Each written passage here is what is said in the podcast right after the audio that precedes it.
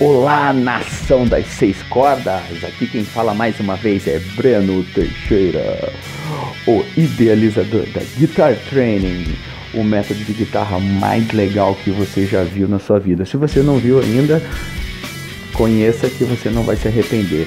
Então, galera, o negócio é o seguinte: hoje, nesse nosso segundo podcast da série de teoria musical, como eu já havia falado, nós vamos falar de sustenidos e bemóis né? Então o que, que seriam sustenidos e bemóis? No, no, nosso instrumento, na guitarra ou no violão, uh, o sustenido e o bemol ele não vai ter nenhuma marcação, tá? Porque quando a, a, primeira, a primeira ideia errada que a gente tem é quando a gente fala das notas musicais é a gente achar que as notas musicais são só dó, ré, mi, fá, sol, lá, si. Né? As notas musicais não são só essas, né? Ah, não são só sete no caso, são 12 notas, né? Porque a gente tem os sustenidos. Então a primeira coisa que você tem que saber sobre sustenidos e bemóis, né, é que as notas que terminam em i, elas não vão ter sustenido para a próxima nota, né? Então, por exemplo, dó, ré, mi, não vai existir mi sustenido. Depois fá, sol, lá, si, não vai existir também o si sustenido, né? Ah, a partir disso, como que vai ficar o resto? Você vai ter lá dó, depois de Dó, não terminou em Mi, então Dó sustenido. Depois Ré, Ré sustenido. Depois Mi, vai pular direto pro Fá. Depois Fá sustenido. Depois Sol. Depois Sol sustenido. Depois Lá. Depois Lá sustenido. Depois Si. E aí pula direto pro Dó, né? Então, como que vai ficar, por exemplo, que nem como eu tinha falado no comecinho do podcast, como que seria a gente colocar isso no braço né, da guitarra ou do violão? Quando você olha para um teclado de um piano, né? Acho que todo mundo já viu um piano, um teclado pela frente, senão você procura aí no Google que você já vai saber como é que é. O teclado do piano, ele tem teclas brancas e pretas, né? Nessas teclas brancas vão estar representadas as notas Dó, Ré, Mi, Fá, Sol, Lá, Si, começando em Dó.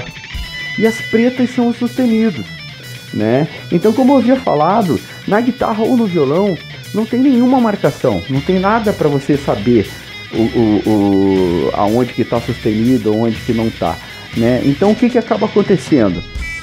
Fica bem mais difícil de você localizar as notas, mas como que você vai fazer? Então, você vai pegar o seguinte, você vai pegar a corda mais grave do seu instrumento, né? A corda de cima vai ser o Mi. Então você vai tocar ela solta, você vai ter a nota Mi.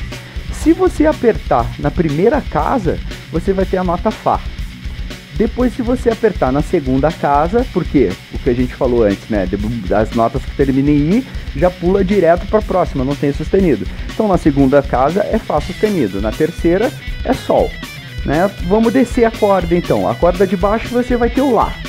Então, depois do Lá, na primeira casa, Lá sustenido, na segunda, Si, na terceira, Dó desce a corda, tocou a terceira, deixa eu ouvir, isso.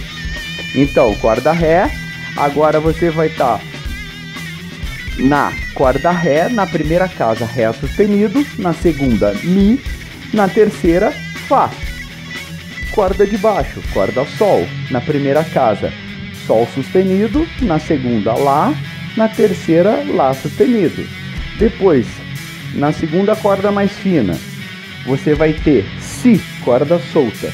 Depois, na primeira casa, Dó. Na segunda, Dó sustenido. Na terceira, Ré. E a última, a Mizinha, que é igual à corda mais grave, né? Você vai ter corda solta Mi. Depois, na primeira casa, Fá. Na segunda, Fá sustenido. E na terceira, Sol.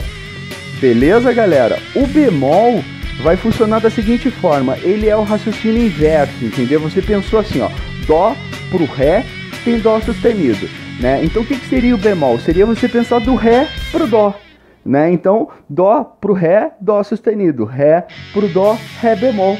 Tá?